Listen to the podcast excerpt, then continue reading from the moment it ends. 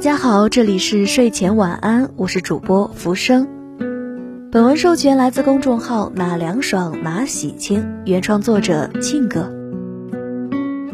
那今天继续和大家分享到的是看 BBC 抗衰老纪录片启示，极简的生活方式，养颜又养生的下篇。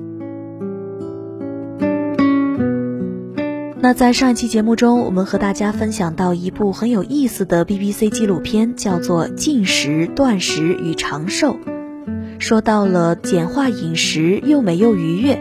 那么今天将和大家继续来分享简化欲望，变纯净，变年轻。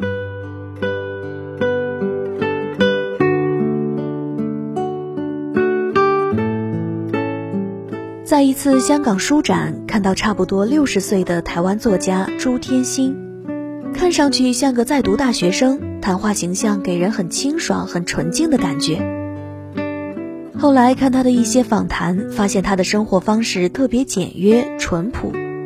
他说，自己的生活过得很学生式，物欲很低，生活简朴的一般人难以想象。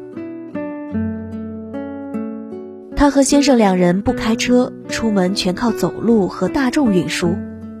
住的老屋不敢让任何媒体拍摄，因为很像以前学校附近的学生宿舍那样简单。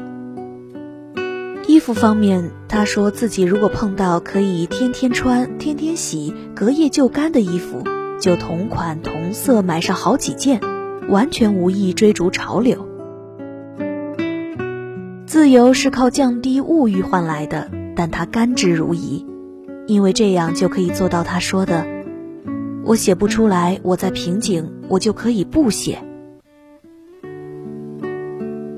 朱天心是很出名的作家，其实想延揽他的人很多，赚钱的机会也很多，只要他愿意。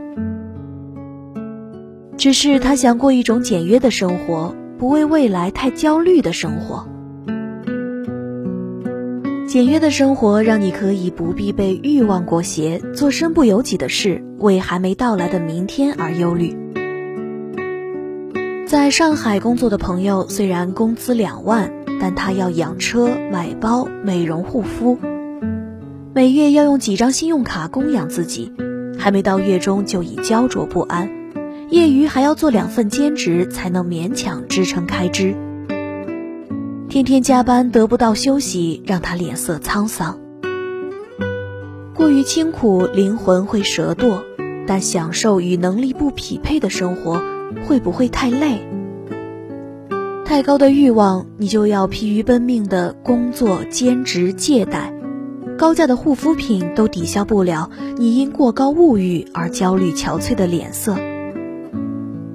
简化欲望，可能就像简化饮食一样。少即是多。接下来和大家说到的是简化物品，有质感，有品味。上一年搬家，发现衣柜里躺着很多等我瘦了就能穿的裤子，等我去哪里玩就可以上场的裙子，可是从来没有穿过，还浪费了不少空间。经过一轮的整理，我狠心只留下一些我最喜欢的基础款和有特色的品类。现在打开衣柜，几乎都是我喜欢的衣物，心情大好。一位朋友家的衣柜满满当当，每次找衣服像大海捞针，好不容易找出一件 T 恤，但皱巴巴的。虽然这件衣服不便宜，但穿出来的效果很廉价。说说自己，自从减少衣物后，衣服叠放得更整齐，因为衣服都是自己喜欢的，每次穿都会用心熨烫，穿出刚买回来时的崭新笔挺效果，人也更自信大方。不仅是衣物，家居其他物品精简后，你也会觉得自己的生活更有质感。在《怦然心动的人生整理魔法》里，近藤麻里会说，要把家变成美术馆那样的心动空间。这需要有简化物品的习惯，没用的东西断舍离，买东西之前深思熟虑，品质比数量重要。贪便宜买很多廉价衣服，不如多花钱买一件质量好、可以穿很多季的衣服。囤回来的各种护肤品、化妆品，没用完就先别买，不用就扔掉。丢掉家里很久不用的物品，减少再减少。精简物品就是精简心情，为烦恼减负。舒服的家就是你踏入家门的那一刻，就能被心爱的事物包围，每一样都是经过筛选后留下的小美好。不管衣橱里的衣服有多少，最爱穿的就是那几件；不管家里囤积多少东西，最经常用的无非那几样。不管你能吃得下多少美食，需要的热量并没有你想象的多。当一个人长大了，才知道怎么抓住生活的重点，然后该删则删。很多时候，成熟而不老气的人，不过就是在生活里做些减法，清简饮食，你离衰老远一点儿；降维欲望，你离自由近一点儿。精简物品，你离舒适亲密一点儿。人生值得终身拥有的东西没有那么多，生活变得纯粹简单，才能看清生活本质需要。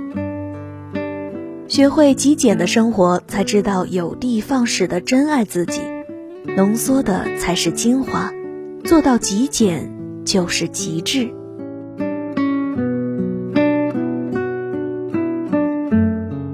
好的，今天的文章就和您一起分享到这儿了。本文授权来自公众号“哪凉爽哪喜庆”，原创作者庆哥。新书精准提升，当当热卖中。公众号 ID 这凉爽全拼小写，微博艾特独一无二的庆哥。水瓶座暖心辣妈，变美干货总结篇，煲汤读书两不误。好的，这里是原声带网络电台睡前晚安，我是主播浮生，我们下次再见。